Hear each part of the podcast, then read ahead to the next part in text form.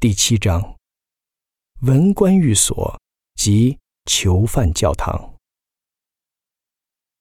位于遗址西侧精致的建筑群是属于文官的派屋。这里是当年工作于亚瑟港文职官员及其家人生活的地方。他们更喜欢称其为“品质街”，因为他们的生活品质明显要好于囚犯。这条街的南端是来访治安官之家，指挥官威廉·尚普曾在这里居住过很长一段时间。当年，很多人认为尚普的性格其实比其他的指挥官更加温和。后来，他被任命为塔斯马尼亚州的第一任州长。其他在此居住过的人还包括高级的外科医生。到了二十世纪初，他被改造成为一家酒店。而且被评为塔斯马尼亚当年最舒适和便捷的酒店之一。隔壁的小屋是罗马天主教牧师的房子，一八四四年为第一任天主教牧师威廉邦德而建。当年因为爱尔兰的大饥荒，大批的爱尔兰囚犯被流放到了亚瑟港。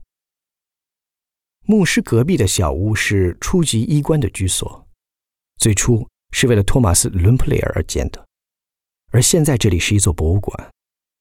这座建筑是亚瑟港遗址的必看之地，建筑中陈列着漂亮的家具、精美的黑檀木拱门，这些都是由当时手艺精湛的囚犯们雕刻而成的。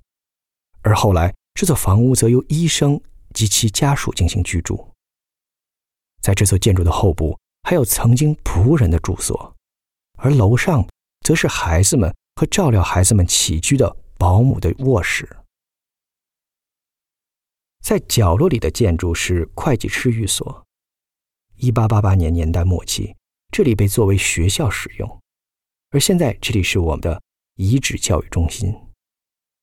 而最后这一间建筑是牧师寓所。相比牧师之家而言，这里是全澳最著名的闹鬼地之一。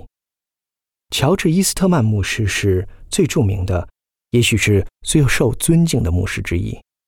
犯人们认为他是一个好人。牧师住宅最初是一座两层的建筑，而顶层不幸在火灾中被烧掉了。当时居住在亚瑟港的文官和他们的家庭成员都比较多。伦普尔和布朗内尔家都有十三个孩子，伊斯特曼家有十个孩子。到一八四二年，大概有一百二十多个孩子生活在亚瑟港这片流放地，并直接在此接受教育。而那些文官的妻子们则更像囚犯，除了自己的居所之外，他们无处可去，他们甚至无法自由的在户外散步。毕竟，他们生活在一座真的监狱之中，而在他们周围是犯敌们之地。最穷凶极恶的罪犯。尽管如此，这些女性居民还是会定期进行野餐、社交晚会和晚宴，举行一定的仪式，以庆祝生日和特殊的节日纪念日。他们每天的生活大约就是做做针线活、刺绣、压花和收集海藻标本样品等等。尚普夫人在1855年的巴黎世界博览会上展览了她的一个作品。目前，您在我们的博物馆中可以看到夏洛特·伦普里尔当年的海藻收藏册。女仆们的生活中也时常出现点小麻烦，而且通常都跟酒精有关。伦普里尔一家很快发现，他们的女家庭教师自由居民伍德女士就有酗酒的问题，最终她因醉酒太多次被解雇了。文职官员不得不时刻注意那些住在他们家中的囚犯仆人。托马斯·伦普利尔发现他的男仆就偷了他的葡萄酒，于是又把他送回了劳改营。在一次洗礼庆祝活动中，他注意到他的两个女仆特别的笨拙，最终这两位女仆因为醉酒而被解雇了。而不到一个月以后，另一个叫汉娜的女仆也被解雇了，因为她不仅醉酒，而且。态度极其的傲慢。身为囚犯的女仆安妮·福斯特多次发现与士兵一起酗酒，甚至有一次，他因醉酒而被关了四十八个小时禁闭，才得以清醒过来。这些女仆最终被送到了 Cascade 女子监狱。想要了解更多关于女囚的故事，我强烈推荐您到位于南霍巴特的 Cascade 女子监狱遗址去看一看。囚犯们的教堂毫无疑问是亚瑟港最美的建筑，也是整个澳洲最具标志性的建筑之一。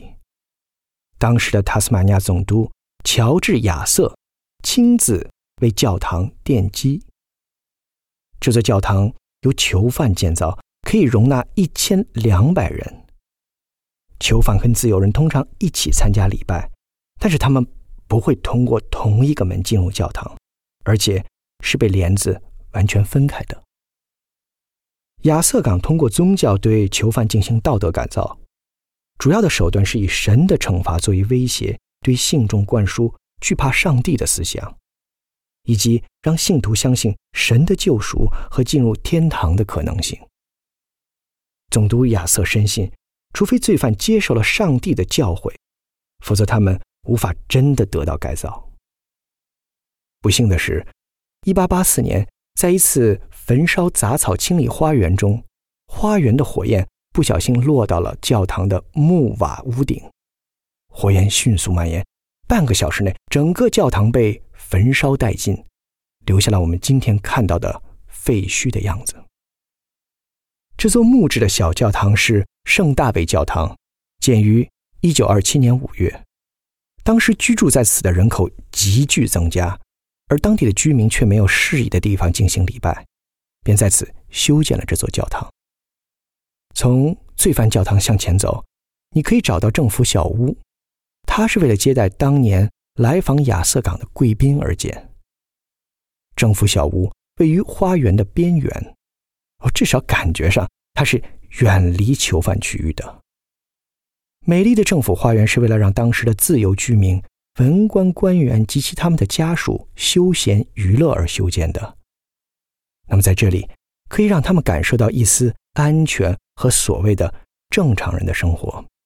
但事实上，基于他们当时所处在的位置和环境，他们其实是很难逃离那种孤立的和那种。被囚禁的感觉的。